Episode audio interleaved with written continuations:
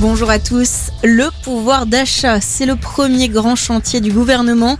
Elisabeth Borne l'a annoncé hier sur le plateau de TF1 lors de sa première interview en tant que chef de l'exécutif.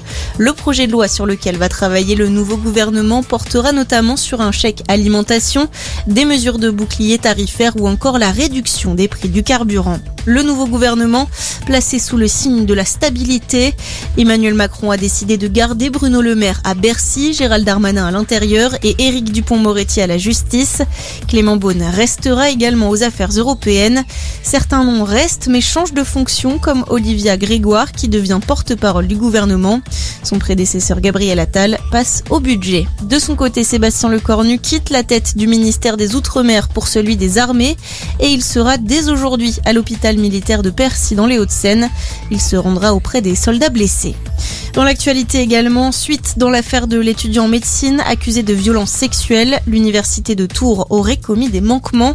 C'est la conclusion d'un rapport remis jeudi au ministère de l'enseignement supérieur par une mission d'enquête. Selon l'inspection générale de l'enseignement supérieur, l'établissement aurait dû engager une procédure disciplinaire.